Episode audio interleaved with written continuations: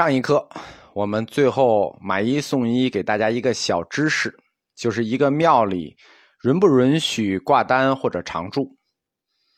庙里的第一个佛是弥勒佛，这是未来佛。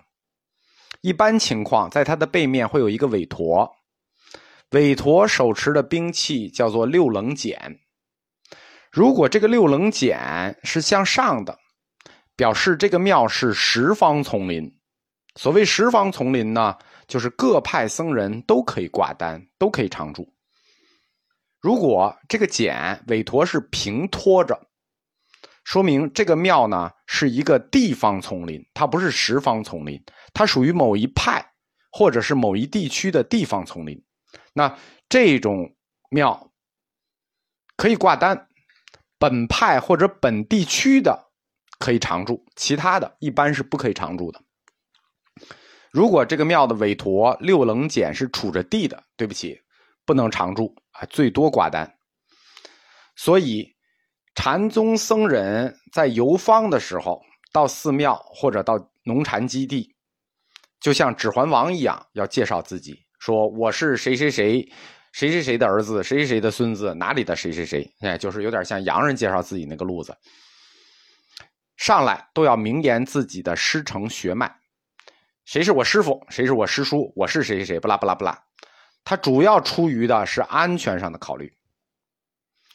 临济宗，临济义玄创立的临济禅，我们说是为了拥抱禅师行脚天下的一个新时代，啊，这是好听的说，禅宗行脚天下的新时代；说难听点就是法难之后乱世里头。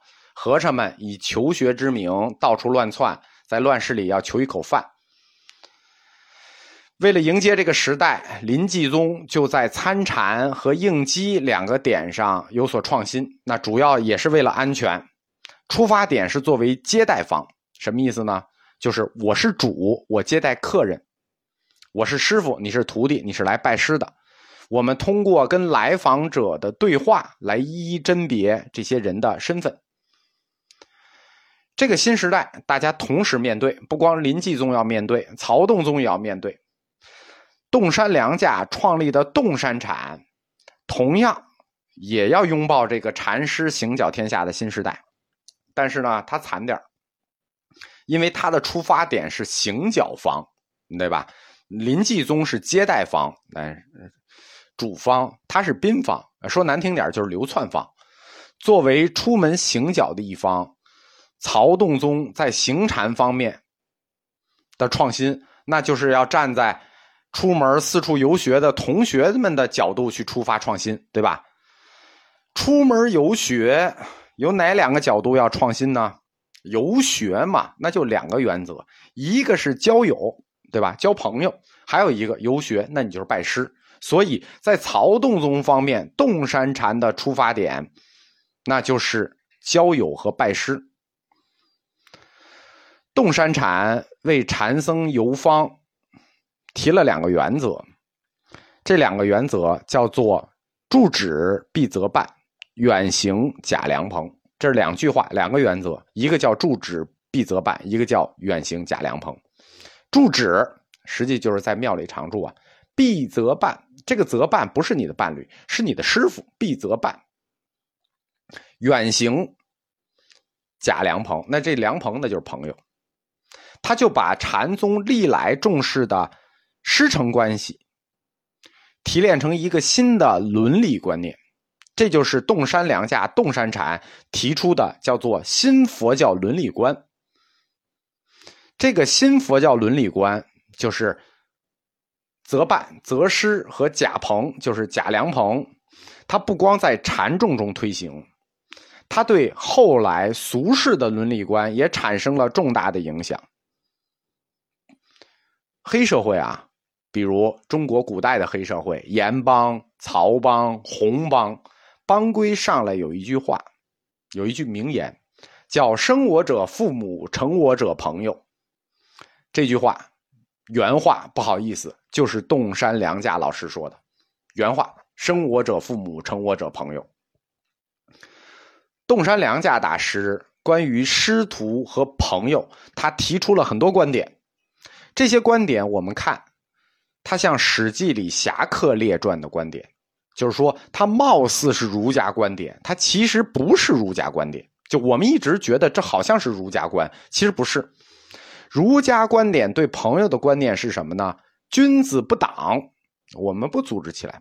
君子之交淡如水，他和这种成我者朋友的观点其实是矛盾的。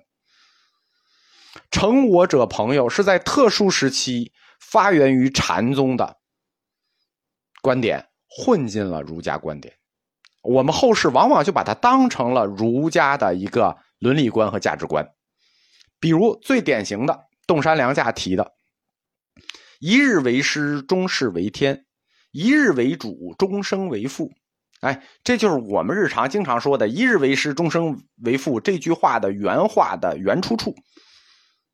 实际上，我们儒家的观点对师的观点是什么呢？是韩愈提的“传道授业解惑者也”，而不是这个“一日为主，终生为父”，对吧？儒家说的是传道授业解惑，没有说要给你找一个人做爹。但是把师傅和爹跨境捆绑起来，把朋友和父母并立起来，成为两组重要的伦理关系，啊，这是洞山良价首先提出来的。这种观点或者说这种伦理观产生的目的是什么呢？或者它为什么产生呢？面对危机和乱世，什么关系最可靠？就是什么是最可靠的吧？家庭最可靠。在人的所有社会关系里，什么是最可靠的关系？是从家庭里派生出来的血缘关系。佛教它本身是一个禁欲的宗教，所以它哪来的血缘关系？它没有血缘关系。如果没有血缘关系，那危机来了，法难来了怎么办？我们说过啊，洞山良价他命运比较惨，他正当壮年的时候，会场法难来了，所以他亲身经历了这个危机与变革。危机来了，没有血缘关系怎么办？洞山良价在壮年时代正要大展宏图，就遭遇了法难。因此，他对这种非血缘关系和血缘关系的比较做了深入的思考。他觉得佛教需要打造出一套基于非血缘关系的血缘关系。这句话听懂了吗？基于非血缘关系的血缘关系，而来产生一种牢固的纽带关系。这种纽带关系要像家庭的血缘关系一样。当危机来了的时候，可以共同面对危机，生存下去。这就是洞山良价创立这个，把这个师傅和爹、朋友和父母捆绑起来，形成新伦理观的一个出发点和原因。交友那是为了什么？为了闯荡江湖啊，是为了闯荡江湖的需要，对吧？我们常说，在家靠父母，出门靠朋友。中国古代结拜异姓兄弟这种制度，实际就是需要打造一个非血缘关系的血缘纽带。洞山良价提出的这个师傅和父亲一日为主，终生为父，这个概念也出于同样的目的，就是为了构建和巩固一个非血缘集团、僧团、朋友、师傅。这都是非血缘性的社会组织纽带。这两种关系在中国传统伦理观里本身就是非常受重视的，对吧？没有东山良价之前，这个刘关张那就结拜异姓兄弟，就是这个东东西本身在中国文化里就很重视。师徒关系、朋友关系，这都是最重要的这个社会关系，而朋友和师徒关系。恰恰是禅宗群体拥有的共同标签什么意思呢？一大群男的，那禅僧那不是朋友就是师徒，对吧？所以，洞山良价就是禅宗的这些前辈大德们，他们敏感的意识到了，尤其是经过法难之后，他们就更加敏锐的意识到了，必须就这种关系，就是朋友师徒，提出一种理论，并且要把这个理论上升到全体意识的高度。这是什么呢？这是禅宗发展的需要，组织的需要，共同面对挑战和危机的需要。那再来法难怎么办？所以，解决这个需要的重担，创建这个理论的重担，就落到了洞山良价身上，就落到了洞山禅身上。这也是禅宗五家七宗曹洞宗特殊的禅理发源的一个根本原因，就他的禅理是从社会。伦理观发源的，儒家的社会伦理观是什么？是三纲五常。三纲五常是儒家的伦理原则。洞山良价根据儒家的这个三纲五常的伦理原则，提出了洞山禅的师徒和朋友的两原则，就是住止必则办，远行假良朋，这就成为后来佛教的伦理原则。伦理原则，从广义上说，它包括很多方面，比如经济、行为准则、道德规范等等，这都是涵盖在伦理原则的广义之内的。百丈怀海大师他曾经创建过百丈清规，百丈清规就涉及到伦理原则中的一些部分，比如说经济，比如行为准则。禅宗普请劳动，就是大家共同参与劳动，共享财产，这是农禅制，对吧？百丈清规规定的，日常起居带刀睡，这也是日常的行为准则，这都是百丈怀海提出来的。但是涉及到交友拜师的原则呢，就是洞山良价创立的洞山禅提出来的，就是这两个原则：住址必则办，远行假良朋。是禅宗群体的特殊道德规范。这种特殊的道德规范，我们可以拿来跟儒家的三纲五常做一个对比，因为我们说它是佛教的伦理原则之一，三纲五常是儒家的伦理原则。那么我们对比一下，三纲五常是什么？三纲：君为臣纲，父为子纲，夫为妻纲，这叫三纲。什么是五常？仁义礼智信，这是五常。它的核心是什么呢？我们看一下三纲：君为臣纲，父为子纲，夫为妻纲。它的核心就是服从，对吧？臣要服从君，子要服从父，妻要服从夫。而且这种服从是无条件的。三纲落到最后，最小的单位是家庭，就是夫为妻纲。这是最小的三纲单位，夫为妻纲，然后它会扩展到家族，那就是父为子纲，嗯，最后扩展到整个社会阶层，扩展到天下，那就是君为臣纲。这三种扩展的过程，服从都是始终如一的，是核心，是一个过程，无条件的，而且这种服从是什么？是以秩序为名义的。必须服从，以秩序、以集体的秩序为名义。但是呢，要维持这种集体的秩序，其实只能靠个人修养。我们说这是伦理观，所以它只能靠个人修养，因为它不是说这是一个法律观念，这是一个道德规范，所以你只能靠伦理。它要是一法律规范，那你可以靠法律，对吧？所以维持三纲这种道德规范呢，只能靠个人修养。但是靠个人修养。那就有一个问题，什么呢？这个秩序如果垮台，三个字就能垮台。哪三个字？就是凭什么？就是我凭什么要服从这个秩序？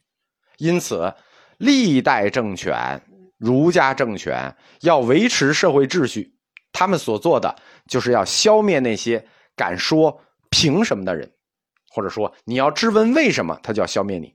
这是政权。这个文化内在必须做的事情，儒家认为服从就是个人修养，因为只有有个人修养，才能达到三纲五常，所以服从就是个人修养的核心。而这个个人修养的核心，首先要从女人抓起，对吧？你第一个就是夫为妻纲，那首先媳妇儿就得有修养，对吧？媳妇儿就得服从老公，否则媳妇儿就说我凭什么？那得这个秩序链就破坏了。然后是儿子要孝顺父亲，儿子孝顺父亲，这也是修养，服从老爹。然后最后呢，那君为臣纲，所有的人要紧密团结在一个核心周围，对吧？这个所谓的修养，维持无条件的服从，就是我们儒家社会的正理，儒家的正理。那他的五常呢？仁义礼智信。那说好听点或者说穿了，还是一个服从，是儒家文化出发的服从。但是儒家也不是没有反对暴君的机制啊，就是说这个人特别暴君，我们还要君为臣纲。儒家有有这个机制，这个机制就是天命。儒家是谈天命的，在天命信仰下，天命如果改变了，那么这个五常仁义礼智信的主体就可以改变。这就是儒家的三纲五常伦理观。君臣关系，它本身是一种非血缘关系，对吧？它不像父子关系，所以从三纲五常理论出发。儒家伦理一直努力在把君臣关系和父子关系要等同起来，因为他们是非血缘关系，那你必须把它等同起来。所以君臣关系在古代被视为是父子关系的一种。臣子就是视皇帝为君父，不光是君，叫君父。海瑞在《天下第一书》的自辩里曾经说。尔虽无父，但识君禄，君继尔父。就是皇上就是我爹，因此三纲五常，你看夫为妻纲，他也没有血缘，他就可以儒家的三纲五常就可以看作是一套泛血缘关系的伦理观。既然儒家的伦理观是一套泛血缘关系的伦理观，那禅宗大师就借鉴了这种泛血缘关系的伦理观。到佛教的伦理观里，放到师徒和朋友这两个关系中，这两个关系也不在三纲五常的范畴里，但是他们也有同样的性质，有非血缘性，它有没有有社会范畴性？洞山禅，他建立的目的就是要为师徒、朋友这两种关系建立起一种强纽带关系。形成一种新的佛教伦理观，把欺师灭祖、背叛朋友，就提升到跟弑父弑君一样的高度。你背叛朋友，就跟你杀爹一样；呃，你背叛祖师，就跟你杀君一样，那就要三刀六洞。封建时代，君臣伦理是一种最高伦理，它是凌驾于法律和一切关系之上的伦理。这是封建时代的，对吧？君要臣死，那就不得不死，那就没有什么理由不得不死。把君臣关系等同于父子关系，这是儒家做的事情。洞山禅又把父子关系等同于师徒关系，那这就是一个暗搓搓的代换。我们说，儒家把君臣等同于父子，佛家又把父子等同于师徒。那么，君臣、父子、师徒这三者就并列了。这就是禅宗、曹洞宗创新的伦理观，它就具有了最高伦理性质。因为我们说，君臣伦理是凌驾于法律和一切关系上的伦理，所以洞山禅创建的这种师徒伦理，它就具有了最高伦理性质。这种凌驾于社会一切关系之上的最高伦理，就进一步强化了五家七宗之后的佛教宗派观念，对吧？因为谁是谁的师傅，那就已经不是简单的谁是谁的师傅的问题了，那就是谁是谁的爹的问题了。那同门师兄弟，那就已经不光是朋友的问题了，那那就是亲兄弟。所以，自曹洞宗以后，禅宗的。法慈血脉宗派观念就被曹洞理论极大的强化了，而这一套新伦理观从曹洞宗出发，遍及了禅宗的每个宗派，最后遍及了佛教的每个宗派。只有师徒关系重要吗？那朋友呢？我们说洞山大师有两句话呀，还有一句呢：“生我者父母，成我者朋友。”说明什么？说明这二者的重要程度是一样的。因此，师徒关系得到强化之后，朋友关系也得到了强化。这就是洞山禅的理论创新。洞山禅的理论创新影响深远，其最终所及之处，已经远远超乎了洞山良家大师的初衷。